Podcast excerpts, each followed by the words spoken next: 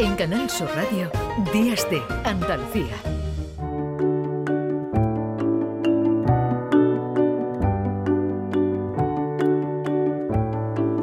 Nueve y ocho minutos de la mañana tenemos eh, algo de alivio este fin de semana, pero Abril, abril de 2023 va a ser recordado como un mes récord en cuanto a temperaturas. Fíjense que hasta 24 estaciones meteorológicas en España superaron el pasado jueves el récord de temperaturas máximas para un mes de abril y las más altas pues eh, no se equivocan, se dieron aquí en Andalucía, en el aeropuerto de Córdoba, se llegó a 38,8 superando en 4,8 grados el máximo que ha alcanzado hasta ahora, que se produjo en 2017, también en abril, seguido de Morón de la Frontera con 37,4, también el récord anterior estaba en abril de 1997 y en el aeropuerto de Sevilla casi 37, 36,9 y el récord en abril estaba en 35,4 grados centígrados. Vamos eh, a hablar de esto, de esto que ha ocurrido y que está ocurriendo, porque parece que esas eh, temperaturas, aunque como decimos tenemos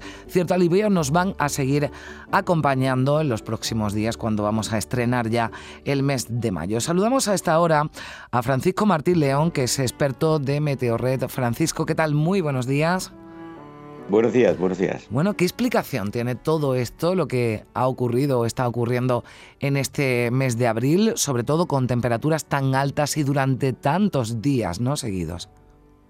Efectivamente, usted lo ha explicado perfectamente. ¿eh? Eh, hemos vivido sobre todo un final de abril histórico. Se han superado más de 100 récords de temperaturas máximas y no olvidemos las mínimas. ¿eh? Las mínimas han subido también enormemente durante estos días de abril. Y como dice usted, ha destacado los 38 grados y medio, con 8 eh, de Córdoba, que han superado eh, prácticamente en, en, 4 grados y medio el récord anterior. Esto es una barbaridad. Ha habido tres días que se han superado constantemente, ¿no? Pues ¿a qué se debe esto? Pues a una suma de, circunstancias. Básicamente que ha habido una entrada de aire del sur, de componente sur, africano, eh, aire muy cálido, muy cálido, mmm, debido a un anticiclón eh, que se ha situado en norte de África. Mm. Este anticiclón, estos anticiclones cada vez parece ser que son más, eh, obedecen a patrones eh, más intensos debido a la acumulación de gases de efecto invernadero que modifica los patrones del tiempo y lo hacen más robustos, tanto en olas de calor como en olas de frío sobre todo las primeras, ¿no? Mm. Entonces, indirectamente lo que estamos viendo, aunque no es posible todavía atribuir este, este periodo tan cálido al cambio, cambio climático, lo que estamos viendo es eh, algunas señales de este cambio climático antropogénico que está introduciendo el ser humano modificando los patrones del tiempo y sobre todo intensificándolos. Claro, eh, ahí quería llegar intensificándolos, ¿verdad Francisco? Porque, bueno, hay meses de abril, lo hemos visto, 2017, incluso si nos remontamos años atrás, a 1997, que se puede, bueno, se puede dar que haya un mes de abril eh, caluroso, que se adelante, ¿no? Un poco ese adelanto, ¿no? De, de, verano, pero claro, es que estamos hablando de temperaturas inusuales y mucho más altas, porque esa diferencia, ¿no? En la que en la que usted ponía ¿no? el, el acento 4,8 grados más que el último registro, estamos hablando de una diferencia brutal. Eso, eso es una barbaridad. ¿no? De hecho, ahondando lo que ha ocurrido a finales de abril, eh, mm, hemos observado que las temperaturas del aire, las temperaturas medias, eh, perdón, las temperaturas máximas han estado entre 10 y 15 grados por encima de los valores normales. Esto es eh, otra barbaridad de tipo climatológico, ¿no? Eh, temperaturas tan anómalas que recuerdan a que estamos en el mes de julio, parecido, temperaturas parecidas al mes de julio, esto ocurre muy pocas veces, ¿no? Ya en, mm. eh, en 2022 tuvimos la primera ola de calor oficial tempranera, ¿eh? en, allá por mayo. Y este año eh, ha ocurrido algo parecido, pero adelantándose a finales de abril. ¿no? La semana que hemos vivido durante estos últimos días de abril mmm, prácticamente recuerdan en muchas zonas de, de, la península y Baleares eh, pues prácticamente a finales de junio, primero de julio. ¿eh? Mm. Eh, pero ¿por qué no es, bueno, pues he leído ¿no? a expertos que decían que oficialmente no es una ola de calor. Mm, no sé si preguntarle por qué no es una ola de calor o qué, o qué tiene que ocurrir ¿no? para que se defina ola de calor, porque desde luego cualquier persona que nos esté escuchando, sobre todo aquí en Andalucía, dirá, bueno, si esto no es una ola de calor, que venga alguien y me lo explique. Pues mire, buena pregunta. Yo personalmente en mi blog de meteorología y siguiendo al resto de los servicios meteorológicos europeos y organizaciones eh, internacionales de clima y tiempo, le he llamado ola de calor entre comillas, similar a la de verano. ¿Por qué? Pues porque estoy de acuerdo con usted, desde mi punto de vista es una ola de calor, ha afectado a amplias zonas del territorio, ha durado más de tres días, eh, se han superado umbrales mm, históricos, pero hay que tener en cuenta que la definición oficial de ola de calor proviene de AEMET. Proviene de AEMET. Y mientras no se cumplan estas condiciones, pues eh, estrictamente hablando, y lógicamente AEMET ha hecho bien en llamarle periodo de muy altas temperaturas. Eh, yo incluso en, mis redes sociales, las redes sociales, he sugerido de que hay que darle una revisión a la definición oficial de olas de calor, ¿eh? para contemplar periodos como el que ha ocurrido en abril. Hmm. Además, esto tiene un agravante, porque el ser humano, las plantas, los seres vivientes, sobre todo nosotros, no estamos acostumbrados a este cambio tan brusco en época primaveral. Hmm. Otros servicios meteorológicos, ¿eh? Eh, cercanos a al nuestro, eh, incluso lejanos, como el Servicio Meteorológico Australiano, tienen en cuenta estos hechos, ¿no? Cuando se dan temperaturas muy altas fuera de los meses de verano. Desde mi punto de vista, ya digo que es una hora de calor entre comillas, pero tenemos que guardar las formas. Sí, con, o, sin, con o sin comillas. De hecho, bueno, pues hay hay planes, ¿no? Aquí en Andalucía, por ejemplo, en los, en los eh, colegios ya se están planteando también, ¿no? En algunos eh, centros de, de, trabajo con trabajos que, que, hay que exponerse al sol, adelantar, ¿no? Los protocolos que normalmente se hacen. Bueno, lo hemos visto con los incendios, ¿no? Que ya hemos tenido incendios más propios, ¿no? De la, de la, de la época de, de verano hace unas, unas semanas, ¿no? Como el de, el de, el de Castellón, ¿no? El de Aragón, en fin, que estamos hablando de, de situaciones anómalas e inusuales y apuntaba usted, Francisco, que a mí me parece muy interesante, sobre todo porque, claro, quizás no nos llama tanto la atención o no nos choca tanto las temperaturas de día, pero sí que en abril por la noche estemos pasando noches casi tropicales, ¿no? Con temperaturas que están por encima de los 20 grados. Casi, no, bueno, algunas localidades del suroeste y estos días del sur y este em, peninsular han llegado a superar los 20 grados sin ningún género de duda, ¿no? Eso hace que las noches, mm, mm, pues uno no pueda conciliar el sueño. De hecho, ya digo que otros servicios meteorológicos también consideran mm. las, las temperaturas nocturnas, los umbrales de temperatura nocturna, para hablar de olas de calor.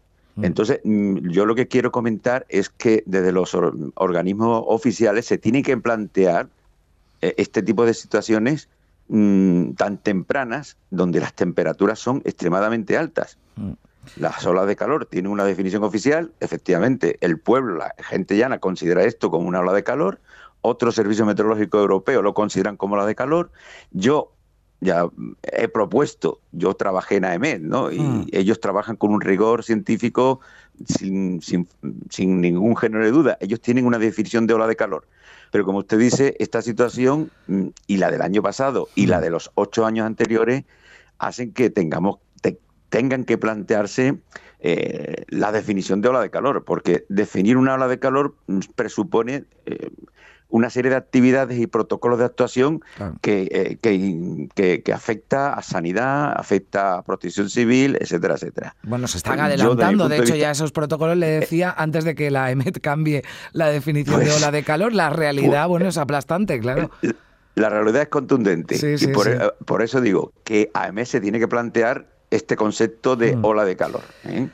Bueno, Francisco, claro, muchos eh, se preguntarán, yo también me pregunto, ¿qué pasa a partir de ahora? Vamos, porque claro, eh, las previsiones dicen que esta semana, aunque hemos notado cierto alivio, ¿no? Esto, estos días, sobre todo, en los, bueno, es que claro, ver ya que una temperatura máxima es de 32 grados nos parece que, es ya, mm, en fin, una noticia estupenda cuando hemos estado cerca de, los 40. Pero ¿qué nos queda a partir de ahora? Le pregunto primero por las previsiones a, corto plazo.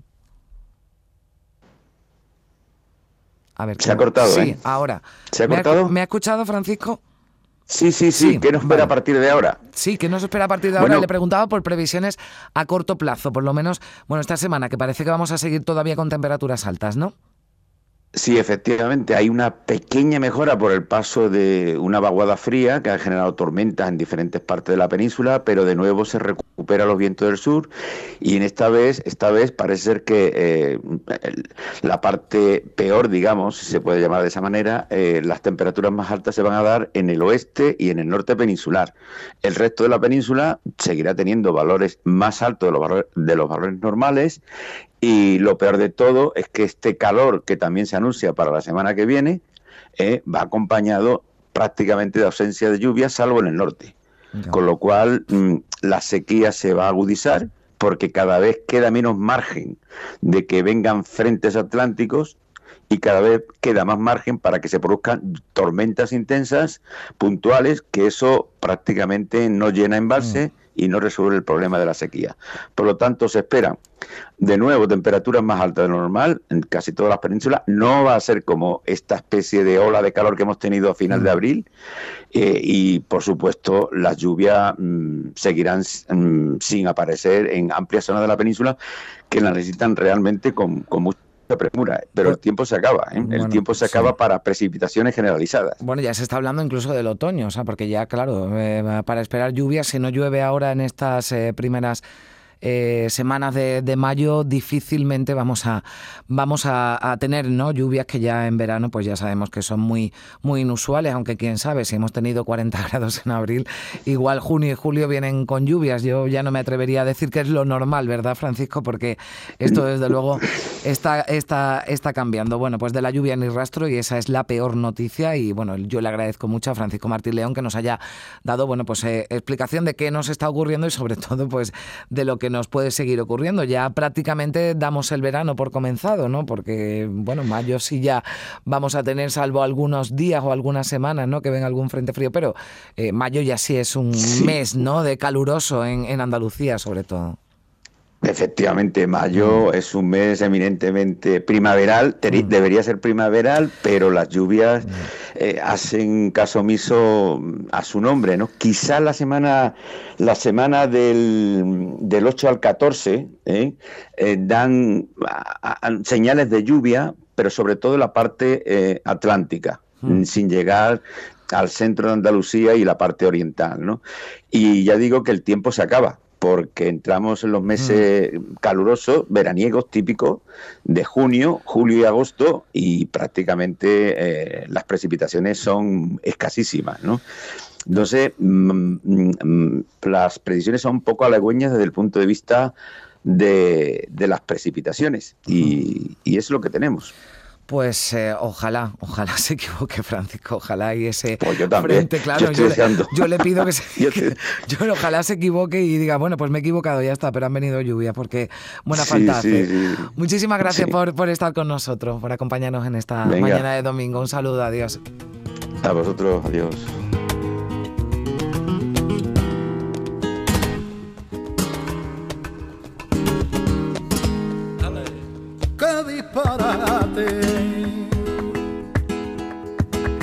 Abril se ha equivocado.